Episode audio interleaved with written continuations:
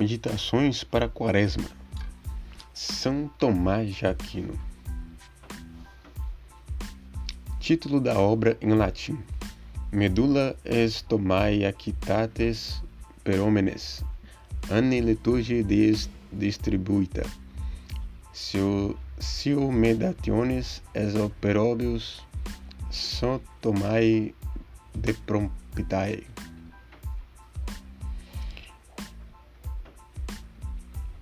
Primeiro dia de meditação da Quaresma, quarta-feira de cinzas, a morte. Por um homem entrou o pecado neste mundo, e pelo pecado a morte. Romanos 5, 12. 1. Se alguém, por culpa sua, foi privado de algum benefício que lhe fora dado, a privação desse benefício será a pena de culpa cometida. Ora, o homem, desde o primeiro instante da sua criação, recebeu de Deus o benefício de, enquanto tivesse o seu espírito sujeito a Deus, ter sujeitas as alma racional, as potências inferiores, inferiores dela e o corpo a alma.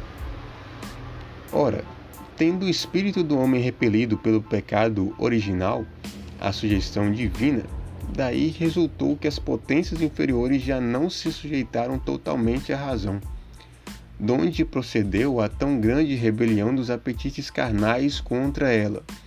Nem já o corpo se subordinou totalmente à alma, donde resultou a morte e as outras deficiências corporais. Ora, a vida e a saúde do corpo consistem em sujeitar-se à alma, com o perfectível à sua perfeição. Por onde e ao contrário, a morte, a doença e todas as misérias do corpo resultam da falta e sujeição do corpo à alma. Donde é claro que, assim como a rebelião do apetite carnal contra o espírito é a pena do pecado dos nossos primeiros pais, assim também o é a morte e todas as misérias do corpo. Nessa primeira questão, São Tomás de Aquino diz que a alma, é, nos primórdios da criação, ela tinha um poder ao, às potências inferiores do corpo, é, como toda a carne. Assim como a alma é superior ao corpo, e sem nenhuma mancha do pecado, o corpo então não tinha nenhum domínio. Por isso, a alma imortal dominava o corpo mortal e assim o ser humano, o homem, a mulher seriam seres, eram seres imortais, santificados. Mas com a corrupção da carne, a alma acabou se sujeitando, decaindo, com um corpo inferior a ela, sendo superior, acabou que a vida eterna, que é domínio da alma, acabou junto com a potência maior da alma. A alma então se sujeitava ao corpo, sendo inferior à alma. Por isto, as doenças e tudo o mais que a carne sofre acaba por corromper a alma.